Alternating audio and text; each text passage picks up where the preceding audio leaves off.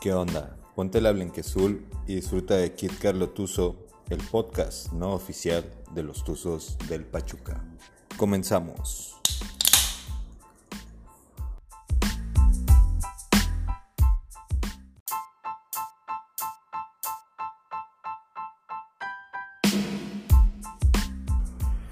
Bienvenidos, muy buenas noches. Eh, ¿Cómo les va? ¿Cómo vieron el juego? Bueno, pues aquí van nuestras opiniones. Dinelli, bienvenido. Eh, sí, muy buena noche a todos. Eh, noche de jueves, ya, ya viernes, ya medianoche. Y pues bueno, eh, todavía con la ilusión de que Pachuca remonte. Eh, sí, sí, sí, todos tenemos esa ilusión pero primero, eh, pues hablemos del partido. ¿Cómo lo viste? Eh, mira, al principio se vio la posición de Pachuca. Ya lo habíamos dicho antes. Eh, Pachuca se encarga más que nada de, pues, dominar el ritmo del juego.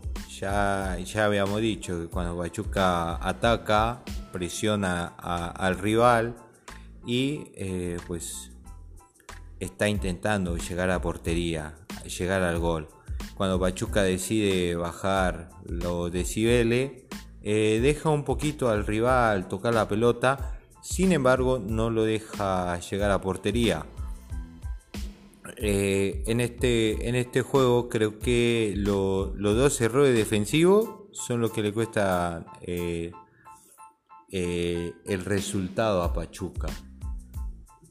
Sí, sí, eh, por ahí en el primer gol un descuido eh, en la marca deja a Luis Reyes y pues deja a Luis Reyes sin marca en un centro. Eh, Luis Reyes está solo, solísimo, sin marca para pues meter, poner al Atlas en ventaja 1 por 0. Sí, sí, después de ese gol creo que estuvo algo parejo. Eh, Atla ya lo veníamos viendo a lo largo de esta liguilla y de la liga. Está jugando mucho al contragolpe. Creo que los únicos dos que deja arriba es Quiñones y Furch, que son grandes jugadores, pero ahora con defensa como, como Acebe o Kevin Álvarez por las laterales, creo que ahora no, no brillaron tanto. Eh, en, ese, en esa, bueno, igual en esa parte del primer tiempo sí, tuvieron una, una o dos llegadas por ahí, pero pues no, no concretaron nada.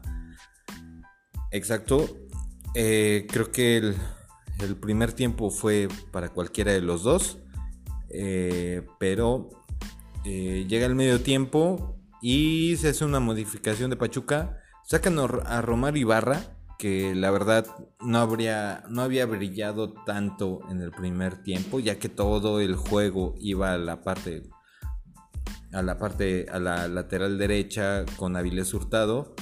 Entonces eh, decide Almada sacar a Romario Ibarra y meter a Navarrito que es nuestro asistidor. Sí eh, eh, en, en, tal el cambio fue que Navarrito se quedara como media punta, sí haciendo labor de recuperación de pelota, y Víctor Guzmán eh, estar en la lateral izquierda.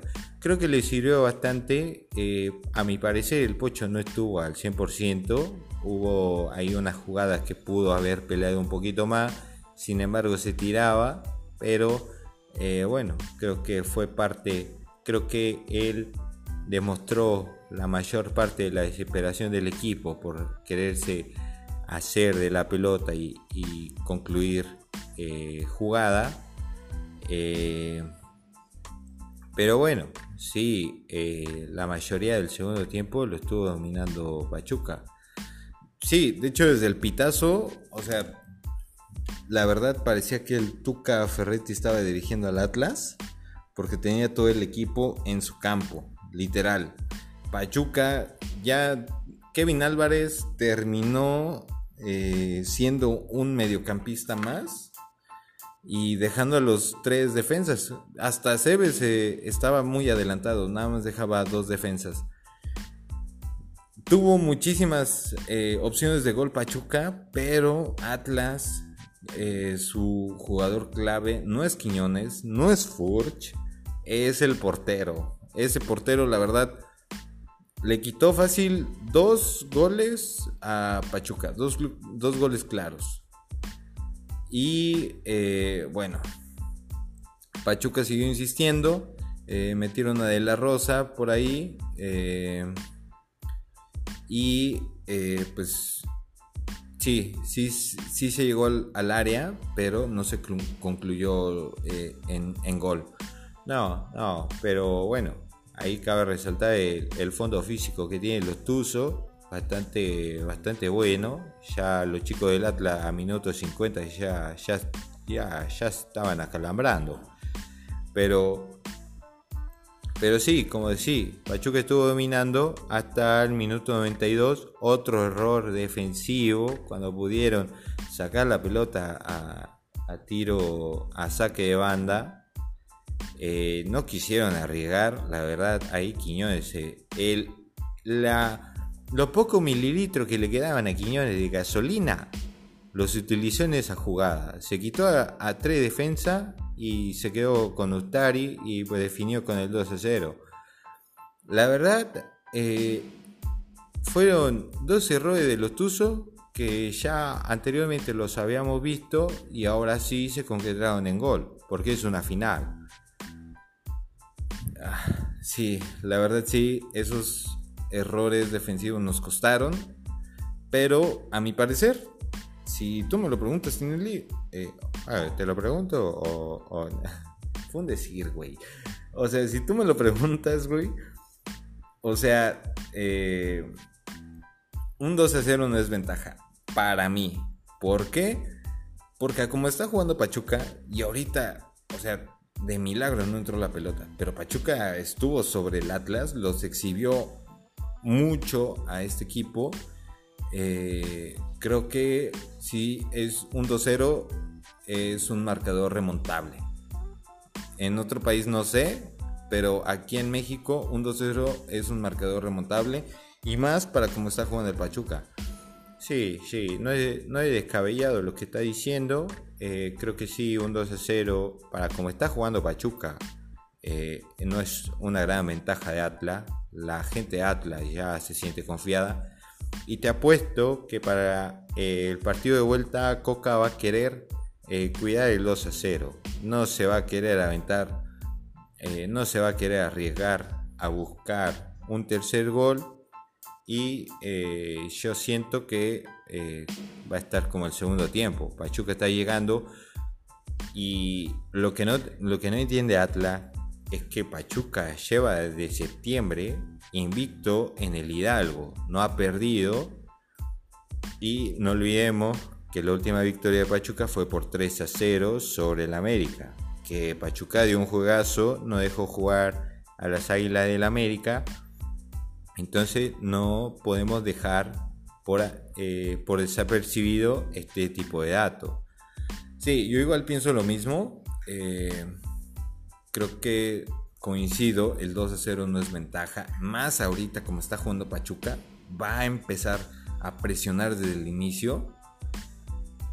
Y pues obvio, el Atlas jugando al pelotazo. Y sí, estamos esperanzados a que ustedes, jugadores del Pachuca, eh, se coronen, pasen a la historia como los ganadores, los ganadores de la séptima y pues seguimos apoyando Tinelli. Sí, vamos a seguir apoyando el día domingo, eh, que lo van a pasar por Foxport. Ahí ya habíamos dicho la semana, el capítulo pasado, eh, que va a ser a las 20.5 horas por Foxport o Claro Sport, para que en caso de no ir al estadio, eh, mandándole la buena vibra a Lotuso, que la verdad eh, lo necesita, necesita nuestro apoyo y a los que sí van a ir al estadio, vayan a apoyar, dejen toda la voz ahí en la cancha, apóyenlos hasta los últimos 90 minutos, porque esa séptima se tiene que quedar en Pachuca.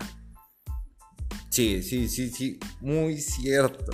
Sigan apoyando a los Tuzos del Pachuca. Queremos la séptima y hay que ganarlo a lo Pachuca. Peleándolo hasta el último minuto. Mientras el árbitro no pite, el juego sigue. Y ese, esa séptima, esperemos la podamos estar celebrando el día domingo. Sí, el día domingo en la noche vamos a subir el último capítulo. Bueno, el penúltimo, porque igual íbamos a subir otro capítulo con el resumen de cada de la chica y de los chicos. Eh, fue el resumen de cada eh, torneo. Y bueno, nos estaremos escuchando el día lunes. Lo vamos a subir domingo a medianoche las reacciones del juego. Eh, entonces nos escuchamos el lunes. Si nos quieren escuchar a medianoche, está bien, muy agradecido. Y por favor, por ahí tenemos una escucha de una chica. Entonces, eh, los que nos escuchan, eh, escríbanos al Instagram kitcarlotuso, arroba kitcarlotuso y pues bueno, las sugerencias que tengan aparte de, este, este, programa serán bienvenidas. Eh, cualquier crítica constructiva es bienvenida y pues nos, estamos escribiendo ahí en Insta. Sí, Tinelli, ya dijiste la información que iba a decir yo, pero bueno. Sí, escríbanos, cualquier crítica constructiva es bienvenida, cualquier sugerencia también. Eh, y bueno, como decía Tinelli, los esperamos en el Instagram arroba kitcarlotuso, escríbanos y eh, pues opinen acerca de estos capítulos. Nos leemos el lunes, que tengan un excelente fin de semana, disfrútenlo un chingo. Hasta luego.